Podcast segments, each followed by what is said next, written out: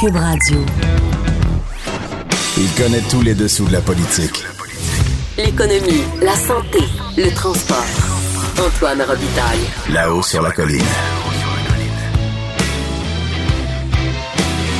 Cube Radio.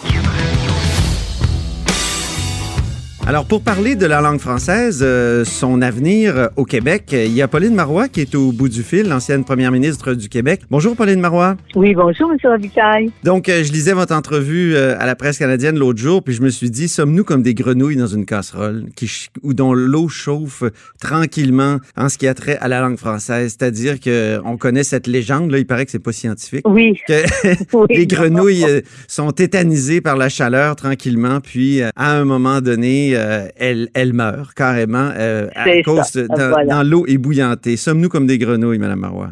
Malheureusement, c'est ce qui risque de nous arriver si euh, on n'a pas un sursaut et on se réveille pas pour euh, agir euh, sur la question de la langue. Euh, J'ai euh, pris connaissance, évidemment, attentivement du rapport euh, présenté en avril dernier là, par euh, l'Office québécois de la langue française. Et à l'évidence, ce qui, euh, ce qui ressort, c'est qu'il y a un glissement.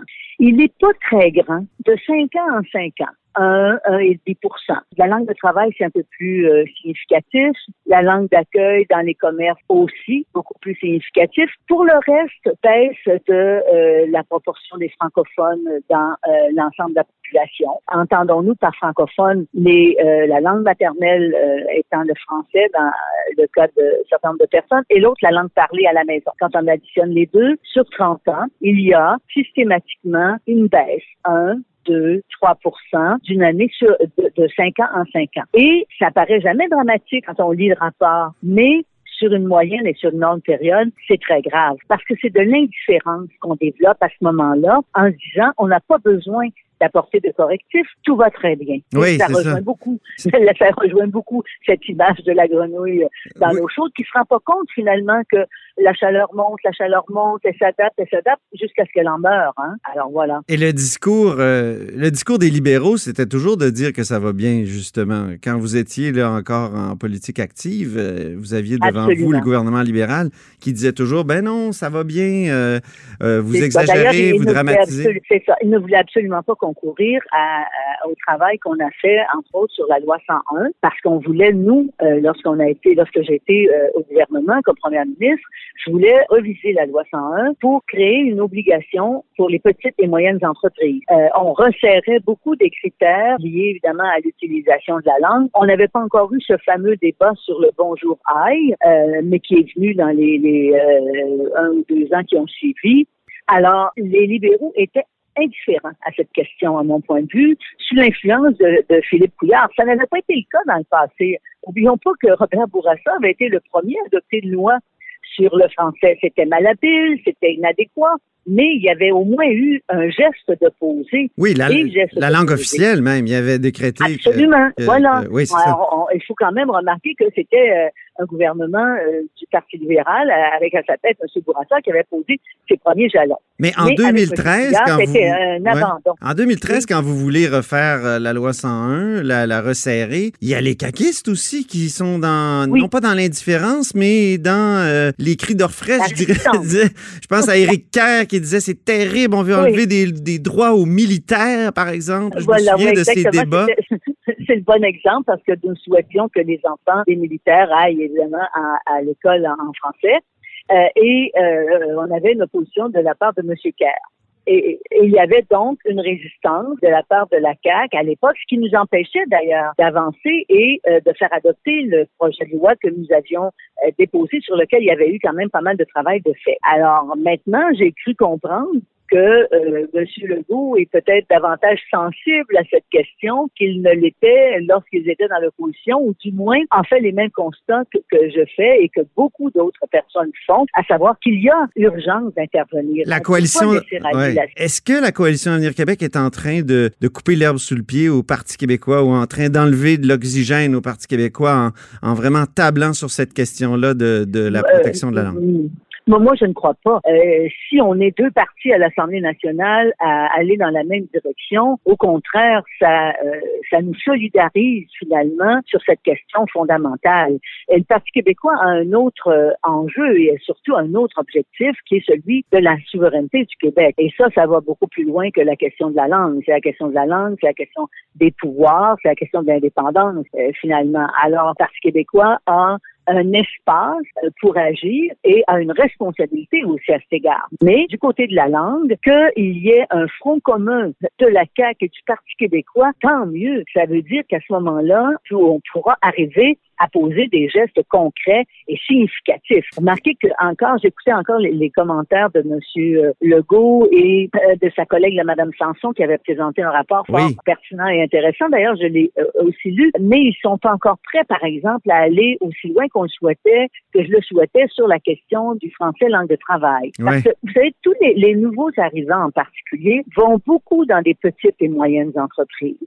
et ils ne, ne parlent pas souvent le français. C'est important, évidemment, qu'ils l'apprennent? Il y a des efforts qui vont être faits dans ce sens-là. Mais c'est d'autant plus important que dans les petites et moyennes entreprises, on a une obligation d'adopter des politiques pour favoriser l'apprentissage du français et l'utilisation du français. D'ailleurs, il y a dans les données du Conseil de la langue française un affaiblissement du côté du français langue de travail. Ah oui. J'ai dit Conseil, là, mais c'est l'Office. C'est l'Office, c'est le rapport de l'Office. Oui, il y a un affaiblissement de l'utilisation du français langue de travail. On constate que, alors que c'était euh, dans une proportion de l'ordre, par exemple, de 56% où on n'utilisait que le français, ben, ça réduit de 2 ou 3 euh, Et alors, on me dit, par exemple, sur l'île de Montréal, c'est une baisse de 3% entre 2011 et 2016, pas sur 15 ans, pas sur 20 ans, sur à peine 5 ans, un glissement de 60 d'utilisation du français le plus souvent au travail vers 57 on, a, on approche de 50% Ça commence à être très inquiétant. Alors que... Est-ce que, est-ce que l'avenir du français au Québec euh, est uniquement lié euh, à la francisation des immigrants et des milieux de travail? Elle, elle est aussi liée, à mon point de vue, à la fierté qu'on devrait avoir de parler français et à son utilisation dans, sur la place publique, hein, dans l'espace public, dans les commerces. Alors, et bien sûr à sa qualité. Mais ça, on a une responsabilité euh, qui va de la petite école jusqu'à euh, nos institutions, jusqu'à euh, l'ensemble de ceux et celles qui, qui utilisent la langue dans leur métier, que ce soit en journalisme, dans les médias, avec tous les, les nouveaux médias qui existent maintenant qui apparaissent maintenant. Je crois qu'on devrait se faire un devoir d'utiliser euh, le français euh, et surtout que euh, ce soit un français de qualité. Comme de la même façon, on devrait avoir des exigences à l'école. Quand on fait l'examen de fin de parcours au cégep, on devrait encore une fois rehausser les normes pour que le français soit euh, mieux appris. Merci infiniment pour euh, cette discussion, Pauline Marois. Ça m'a fait plaisir et rassurez-vous, vous n'êtes pas un vieux mononcle de l'enseignement du français, de la littérature québécoise dans nos écoles. Bonne journée. Merci infiniment. Au revoir. C'était Pauline Marois ancienne première ministre du Québec, ancienne chef du Parti québécois et ancienne ministre de, de plein de choses. Donc, vous êtes à l'écoute de là-haut sur la colline. On dit souvent que les murs ont des oreilles. Nous, on a deux vraies oreilles à l'intérieur des murs du Parlement. Là-haut sur la colline. Cube Radio. Alors, au bout du fil, il y a Claire Sanson, députée caquiste d'Iberville, pour parler de la situation du français. Elle est auteure aussi d'un rapport important déposé en novembre 2016, Une langue commune pour tous. Bonjour, Madame Sanson. Bonjour, M. Robitaille. Donc, votre nom était sur toutes les lèvres mardi euh, lors de la conférence du premier ministre et de Nathalie Roy et de Simon Jolin Barrette sur le français. Euh, auriez-vous ou avez-vous été invité à cette conférence de presse? Oui, mais malheureusement, j'avais des examens médicaux à passer, ce qui est assez fréquent dans mon cas. Là. Oui. Alors, j'avais des examens médicaux à passer. Et puis, bon, compte tenu de des, des, des disponibilités des hôpitaux, là, quand ils vous disent votre scan, madame, il est tel jour, telle heure, là, on essaye de pas remettre ça parce que ça peut être très long. Puis là, faut recommencer les prises de sang parce qu'il faut que ça soit fait tant de temps avant puis après puis tout ça. Là. Parce que quand j'ai posé la question au premier ministre où, où elle est Claire Sanson, on n'arrête pas d'en parler, il, avait l'air comme embêté puis il dit bah, je sais pas, dans son comté. euh. Donc Ouais, mais euh, je on se pense demandait. que, honnêtement, puis je l'apprécie, mais je pense que M. Legault a voulu tenter d'éviter de dire que j'étais malade. Ah voilà, ok. Donc Je euh, pense que c'est plus une volonté de délicatesse de sa part que parce qu'il voulait. Je pense qu'il voulait juste pas dire que j'étais malade. En tout cas, vous devez être heureuse que votre rapport euh, ait enfin euh, des échos parce qu'on avait l'impression depuis l'élection euh, du- du- de, de la CAQ ou de de l'accession de la CAQ au pouvoir qu'on n'en parlait pas beaucoup de votre rapport. Ben, on n'en parlait pas beaucoup. Je m'en suis informée. Et puis, bon, j'ai compris euh, assez rapidement, puis ça, avait- ça faisait du sens, que le gouvernement est arrivé, ça va faire bientôt un an, puis qu'ils peuvent pas tout faire dans la première année et que, bon, faut préparer l'agenda législatif, puis il y avait des morceaux importants à passer, là, comme vous l'avez vu. Mais je suis contente de voir que là, ça arrive, là, puis ça va être la rentrée parlementaire pour la session. Alors, je suis très heureuse. Mais en, en même temps, euh, là, on donne une nouvelle responsabilité à un ministre qui est déjà très occupé, qui est, certains diront, trop occupé. Euh, pourquoi pas avoir donné cette responsabilité-là du français à vous? Ben, un, je pense que Simon euh, est capable d'emmener assez large, là. Puis il aime ça travailler fort. C'est un gros travaillant, Simon. Et puis je suis convaincu qu'il va faire le tour de ça assez rapidement. On va se parler, nous, la semaine prochaine au caucus précessionnel à Rivière-du-Loup. Il m'a appelé hier pour me demander si on pouvait passer du temps ensemble pour re- repasser le rapport, puis il y a Mhm. probablement des questions, puis des éclaircissements. Donc, je dis, oui, oui, on va faire ça, il n'y a pas de problème. Alors, on va se voir la semaine prochaine, mais je pense c'est un dossier complexe à déployer probablement parce que ça touche beaucoup de monde, les, les gens de l'Office québécois de la langue française, les gens du ministère. Mais euh, je pense que Simon va être capable de faire ça. euh, Je vous posais la question sur la possibilité qui- qu'il y aurait eu, que le premier ministre aurait eu de vous euh, confier cette tâche-là, parce que vous-même, vous aviez été déçu euh, lors de la sermentation d'apprendre Oui. que vous c'est- vous étiez pas ministre. Je me souviens de votre attitude, vous étiez restée assise, puis par la suite, vous étiez sorti, vous aviez quitté le Salon Rouge. Donc, euh, c'est pour ça que je vous posais cette question-là. Où en êtes-vous dans votre euh, dans, dans cette déception-là? Toujours euh, de l'amertume? En Non, moi, non, moi, je ne vis pas d'amertume. J'ai été déçu, très déçu. J'ai été blessé, je vous dirais, jusqu'à un certain point, qu'on ne confie pas le dossier de la culture et de la langue. Mais je vous dirais que il faut, il faut s'en remettre. Hein, à un moment donné, Oui. Il faut s'en remettre. Puis, euh, puis le premier ministre, là, je comprends qu'il y a des choix géographiques à faire et stratégiques à faire, puis Ouais. tout ça. Puis bon, c'est pas arrivé, c'est pas arrivé, là. Puis honnêtement, ça a peut-être, euh, il y a- comme je dis souvent, il y a un bon Dieu pour les innocents. J'ai été malade à partir du mois de novembre. Puis J'aurais peut-être eu bien de la difficulté à m'acquitter de mon mandat, là, compte tenu des hospitalisations, puis des traitements, puis tout ça. Donc, c'est peut-être été une bonne chose. Toute, toute mauvaise chose a des bons côtés. C'est ça. Et- mais ça m'a permis quand même de passer beaucoup de temps dans mon bureau de comté pendant l'année. On a fait avancer beaucoup de dossiers. Donc, euh, moi, ça a été une bonne année pour moi. Je ne suis pas amère. Euh, puis, euh, j'ai accepté avec, euh, quand Simon m'a appelé hier, que j'ai trouvé très chic d'ailleurs de m'avoir appelé immédiatement après la conférence de presse pour me demander une rencontre, puis euh, des éclaircissements sur certaines choses. J'ai dit à Simon, ça va me faire plaisir n'importe quand. Quel rôle voulez-vous jouer exactement? Est-ce que vous voulez avoir un rôle autre que conseil? Voulez-vous avoir un rôle officiel euh, euh, dans cette affaire-là, dans ce dossier? Non, non, non, non. Je pense que je pense que Simon a le rôle officiel. Et puis, c'est pas le genre de. Vous savez, dans la cuisine, quand on est six à faire une sauce à spaghetti, ça finit par goûter le ragoût. Alors, euh, non, moi, je pense que Simon a la responsabilité. Il peut l'assumer pleinement, j'en suis convaincu. Non, non, non, non. Moi, je veux. S'il y a des besoins d'information, et j'avais rencontré beaucoup de gens lorsque j'ai fait, avant de préparer mon rapport, Euh, il veut peut-être, je pense qu'il veut peut-être identifier un certain nombre de personnes qu'il aimerait re-rencontrer.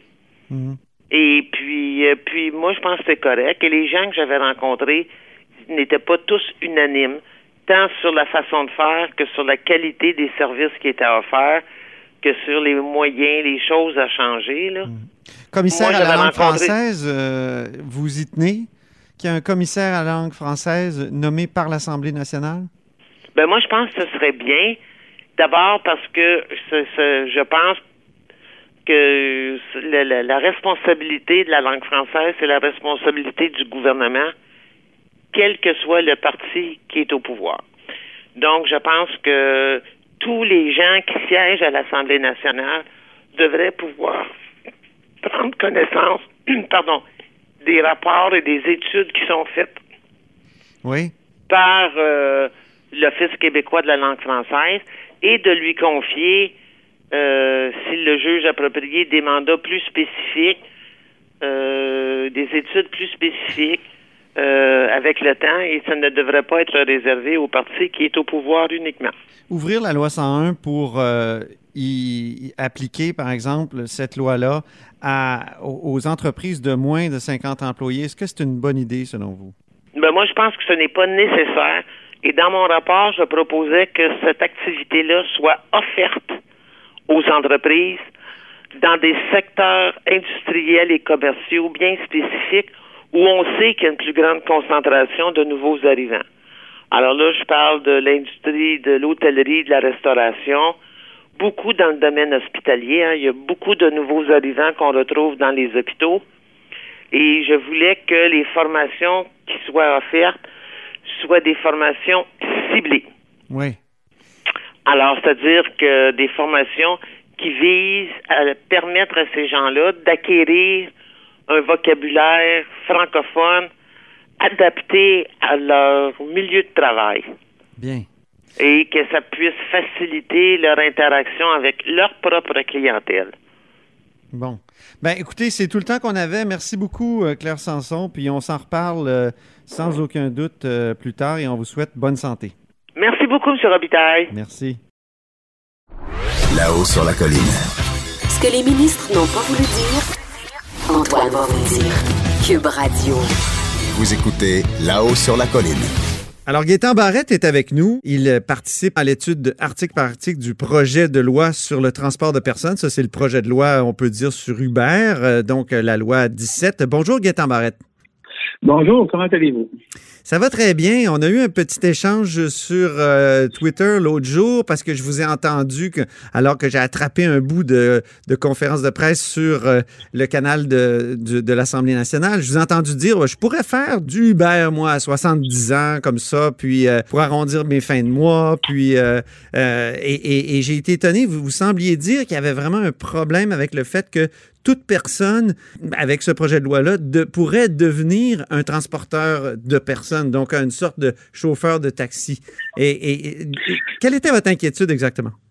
Alors, l'inquiétude vient du fait que le gouvernement a l'obligation de s'assurer de la sécurité des gens qui sont transportés euh, dans un mode euh, rémunéré. Oui. Je vais prendre un exemple extrême. Un pilote d'avion a l'obligation d'avoir un, un- même s'il est en parfaite santé, là, qui a 25 ans, il a l'obligation de passer un examen médical pour des raisons évidentes.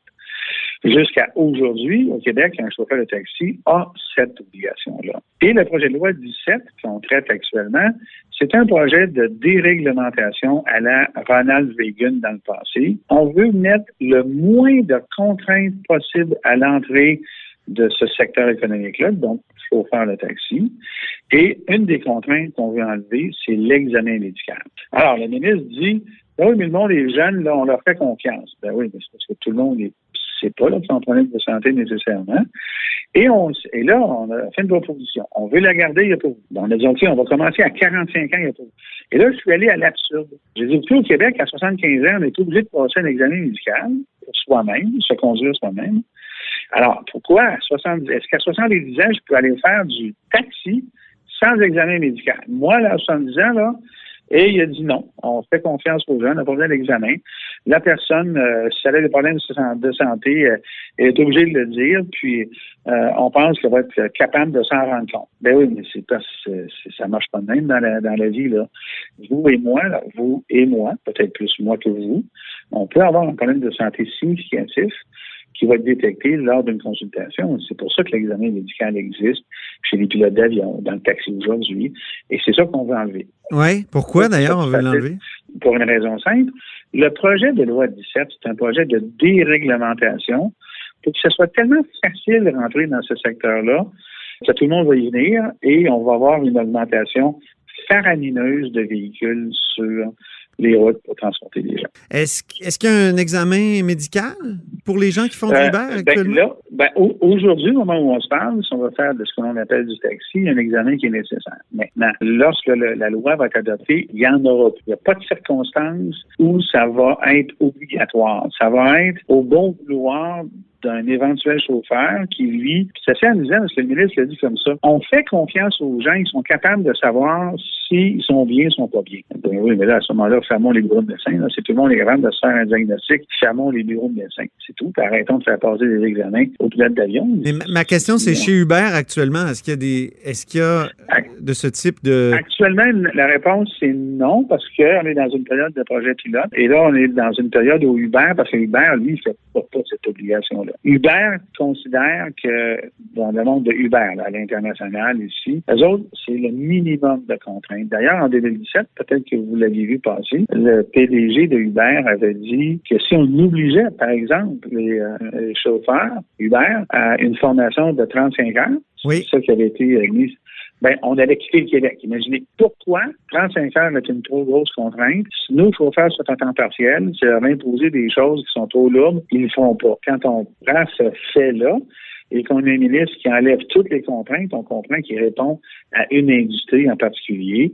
Et sa réponse est diminuons le plus possible les contraintes à l'entrée. Les contraintes, les contraintes de à- santé sont pas très grandes, j'imagine, parce que moi, en tout cas, j'ai- déjà eu euh, encore récemment un chauffeur de taxi qui avait plus de 80 ans ici à Québec. Euh, donc, euh, ce ce serait étonnant qu'il n'y ait pas au moins une, comment dire, une, une condition médicale un peu problématique à cet âge-là, il me semble. En tout cas, euh, Ben, c'est-à-dire qu'une condition médicale, ça existe, mais ils ne sont pas nécessairement euh, de nature à, à vous empêcher de conduire un taxi. ouais. Si vous avez un problème, euh, puis on va prendre un exemple assez trivial, là, euh, vous avez un problème prostatique. Ça vous empêche pas de conduire une automobile là, et même de donner un service adéquat. Vous êtes épileptique, ça c'est une autre affaire. Là, vous êtes au volant, puis vous pourriez effectivement, et ça, ça peut poser problème. Croyez-le ou non, il y a des gens qui sont épileptiques et ils ne savent pas. Parce que l'épilepsie, ça se manifeste pas toujours par la convulsion que, qu'on connaît classiquement. Alors, il y a des conditions médicales qui devraient être identifiées et pour lesquelles on ne doit pas conduire, puis il y en a où ça ne fait pas de différence. Alors, d'où l'examen obligatoire. Je comprends que peu de gens sont... euh, on, on empêche peu de gens par ce fait même. Ouais, c'est ça. Euh, mais euh, mais euh, quand même, c'est ça. la- vous, vous, comme médecin, vous empêcheriez qui à, à conduire? Ben, C'est-à-dire, quelles conditions? pre- pre- Ben, prenez euh, l'exemple euh, type que je viens de vous donner. Une personne qui fait de l'épilepsie temporale. Ouais. L'épilepsie temporale, ça va se manifester par un changement d'état de conscience. Euh, ça, c'est pas une confusion. Il y a des gens qui font ça. Euh, les gens trouvent ça bizarre. La personne a l'air bizarre pendant un instant. Bon, au volant, l'instant, c'est un instant de trop. Alors, il y a une Mm. série de choses comme ça. Et le ministre ne veut rien savoir. Rien, rien, rien savoir. D'où ben, le cas de figure extrême que j'ai dit. Écoutez, là, on, oblige tous les citoyens du Québec à 75 ans. Mais vous avez pris votre exemple. Vous n'étiez pas sérieux qu'à 70 ans, après la politique, vous Non, voudriez faire je, du je- Uber? je n'ai pas, je n'ai pas, mais vous savez, vous savez. Je vous ai trouvé drôle. C'est pour ça que j'ai tweeté là là-dessus. Je sais que vous avez trouvé ça drôle, mais euh, c'est ce que je dis souvent, mais je l'ai dit sur un tweet euh, qui n'était pas euh, dirigé vers vous.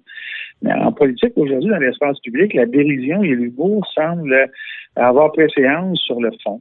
Ouais. Et, et moi, je trouve qu'actuellement, il y a un enjeu de fond. Oui. On essaie, nous, dans les oppositions, de faire un travail de fond. Et, et, et, ça passe pas. Et dans cet exemple-là, je l'ai poussé à ben, C'est pour ça que vous êtes, vous êtes à mon micro aujourd'hui. Vous dites qu'il y a une injustice qui est en train de, de, se préparer, au fond, avec le projet de loi 17.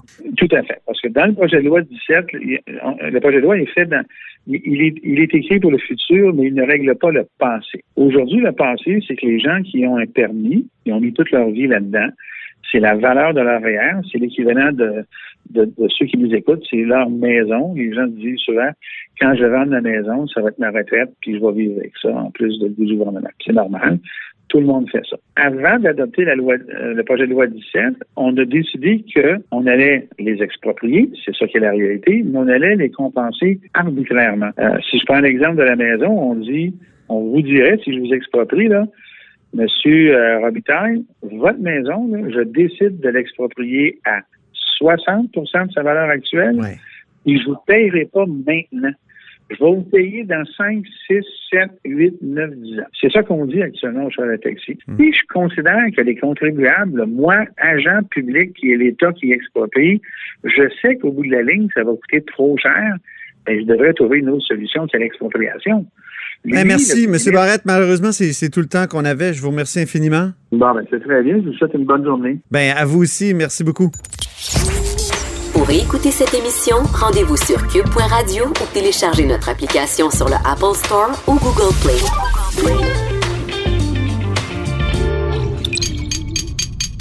Cube Radio.